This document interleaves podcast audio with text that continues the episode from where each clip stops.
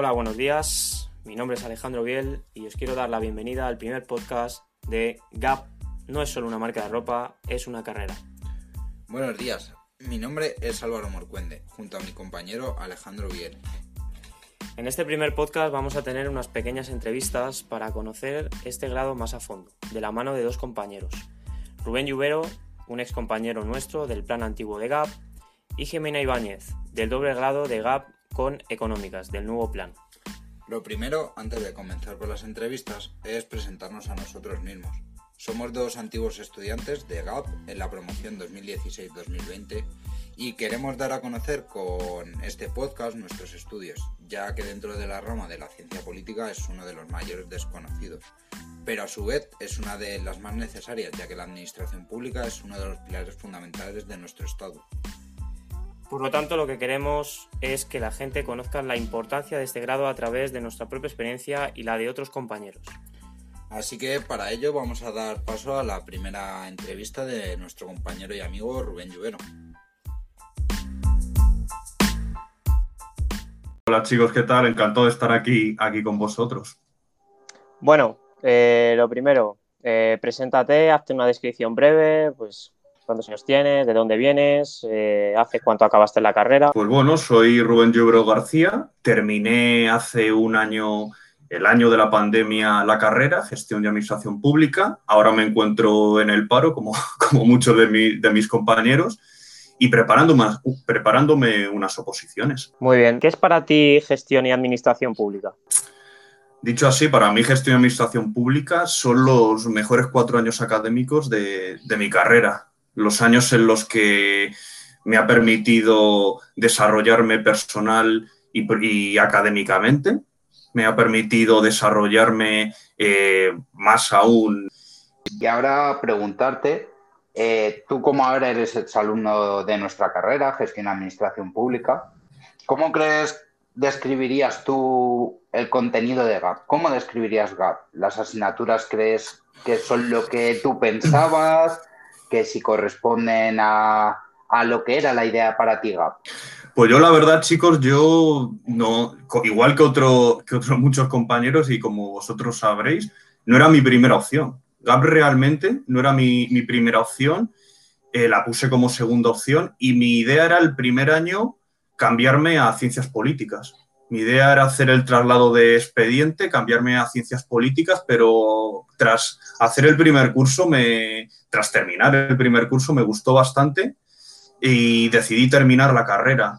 ¿Por qué? Porque me pareció una carrera que daba un contenido bastante transversal, que se tocaban diferentes, diferentes materias, como podía ser, por ejemplo, Hacienda Pública, como podía ser Economía Política, eh, Sociología, eh, Ciencia Política incluso y, me parecía que, formaba, que tocaba diferentes vertientes, que era una carrera que, tocaba eh, todos los palos y no se dejaba, no, se especializaba en nada en concreto y a mí era algo que, me, terminó por, que terminó por hacerme eh, cambiar de opinión y, quedarme en gestión de administración pública, claro. Antes nos has comentado que estabas eh, preparándote una oposición. Eh, ¿Para qué estás opositando? ¿Es algún ámbito relacionado directamente con GAP? Sí, bueno, es, es, un grupo C1, para C1 que es el es, eh, administrativo en concreto de las Cortes Generales Coincide bastante con lo que hemos visto, por ejemplo, en asignaturas como Derecho Administrativo, Derecho Constitucional en la carrera, y las, materias que vimos a lo largo de la carrera me está ayudando bastante a prepararme la oposición. O sea, ha sido bastante útil eh, el, temario que hemos visto a lo largo de la carrera para, para facilitarme ahora el estudio de esa oposición. Vale, yo te quería preguntar, las asignaturas, eh, ¿cuál es la que más te ha gustado? ¿Cuál es la que menos te ha gustado? ¿Por qué? No sé, cuéntanos un poco de esta experiencia en las asignaturas bajo tu perspectiva. Hay muchas que, me han llamado bastante la atención. Relaciones internacionales me gustó bastante. Eh, derecho constitucional me llamó mucho la atención, pero, pero en concreto la que, es curioso, pero la que más me ha gustado es la que menos nota ha sacado, que es Derecho Administrativo 1. que fue Derecho Administrativo 1, que saqué un 5,3, aprobamos 4, aprobamos 4 en junio, y porque era con una profesora que tenía muy mala fama en la, en la, en la universidad. No voy a decir su nombre porque creo que no, que no es lo correcto. A mí me gustó muchísimo aquella profesora, muy dura, muy exigente, de Derecho Administrativo 1. Bueno, que a lo mejor lo estoy contando ahora y ya de oídas el resto de compañeros que no vayan a escuchar ya la conocerán. Pero, Pero yo la recomiendo. Son consejos. Era del turno de mañana. Son ¿no? Eso Para es. Del, tu del turno de mañana quiero decir que hay una profesora de Derecho Administrativo que tiene muy mala fama. La gente la pone de mala, pero a mí me gustó mucho y fue con la que la nota más baja que he tenido en la carrera. ¿Por qué me gustó mucho? Porque esa asignatura, porque fue un, fue un desafío para mí. Fue un desafío, la verdad, lo, eh, y la que menos te ha gustado, ¿cuál ha sido, tío? Cuéntame. Ah, esa asignatura que dices, pues a lo mejor yo esta sí que la hubiera quitado de la carrera o de verdad es que no pude con ella. Qué malos sois porque hacéis coger la, la persona. Pues mira, la peor asignatura yo creo, tampoco la peor, sino yo pienso, no voy a decir el nombre, no digamos nombres, pero de profesores, porque me parece también feo, ¿no? Pero la asignatura que yo pienso que se dio, que quizá no se le dio la, la misma importancia, no sé si opinaréis vosotros lo mismo, fue estadística. Yo pienso que estadística perdimos en segundo, no sé si fue en segundo o en tercero. Estadística yo creo que, que, fue una, que era una asignatura muy importante y que no la, vamos, en este caso la profesora o los profesores que tuvimos a lo largo de, de, del cuatrimestre no la valoraron lo suficiente esa asignatura. A mi, a mi entender no se le dio la importancia suficiente a esa, a esa asignatura, creo. Y pienso que, que, nos podía haber formado muchísimo, muchísimo al resto, a todos los compañeros y, y no fue así, desde mi punto de vista. Iba a hacerte una pregunta, te la voy a hacer al final, ¿vale? Voy a saltar a otra. Eh, ¿Qué mejor, hablando de pues eso, de, de, que pues esa asignatura era importante, pero estaba mal impartida. Viendo estos cuatro años, ¿qué mejorarías de esta carrera? Porque tengo que recordar una cosa, y es que nosotros somos alumnos del antiguo plan de estudios. ¿Qué, qué mejorarías? Pues mira, con el antiguo plan yo hay tres cosas que pienso que, que es, que ha, que ha mejorado este nuevo plan por lo que he visto una de ellas es el derecho administrativo. Este plan, este nuevo plan, se imparte en tres cursos. Se imparte en tres cursos, si no me, me si no me equivoco, que Álvaro, perdón, Álvaro, no, no se imparte. No, no, no, tú continúa, continúa. Ah, no, que yo, yo que recuerde son, en este nuevo plan, tres derechos administrativos, tres cursos en los cuales se divide el derecho administrativo. En nuestro antiguo plan era en dos.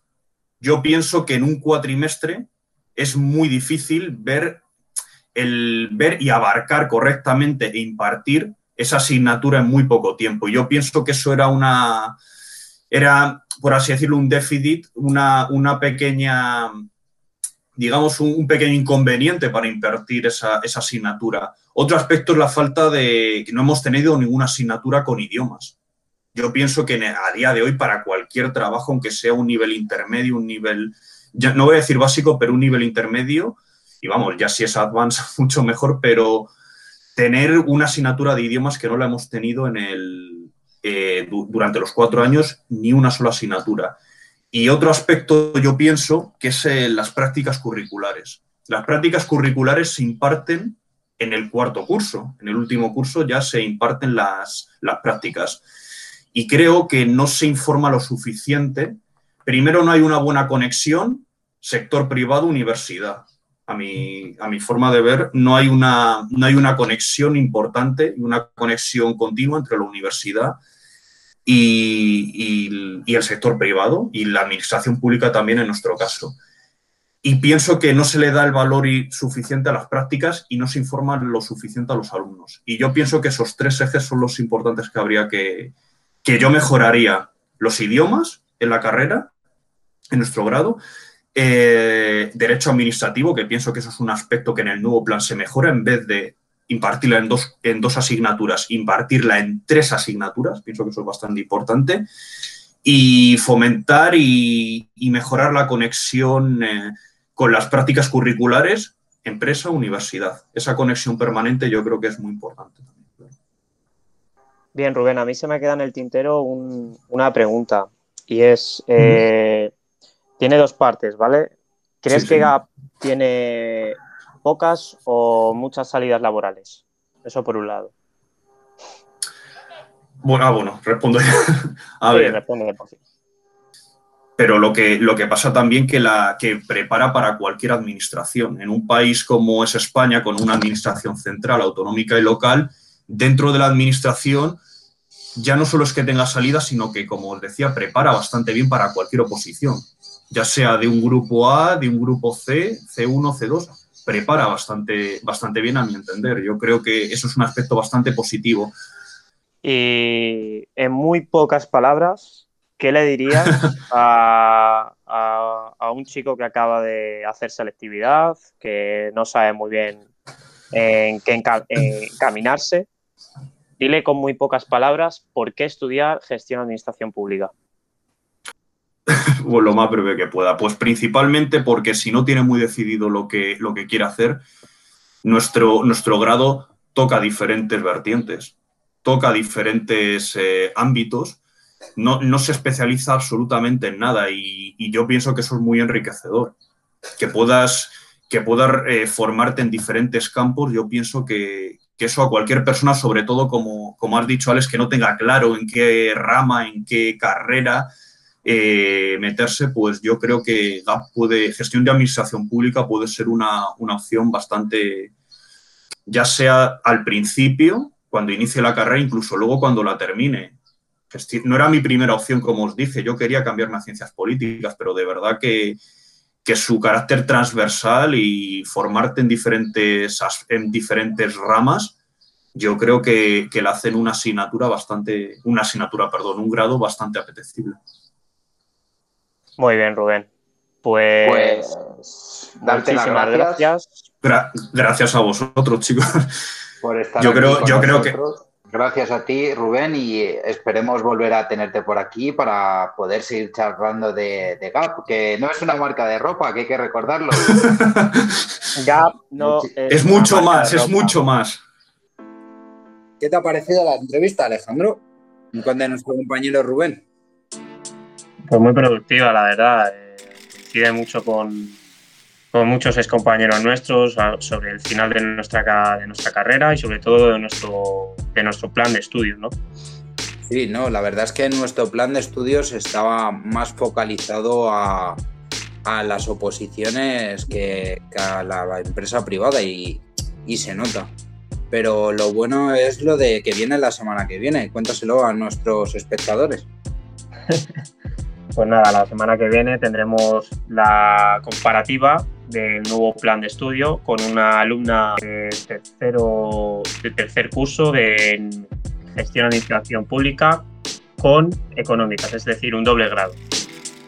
Pues sí, la verdad es que va a ser interesante ese nuevo plan de estudios escucharlo. Y a todos nuestros espectadores, solo daros las gracias y nos vemos la semana que viene en eh, Gap no es solo una marca de ropa.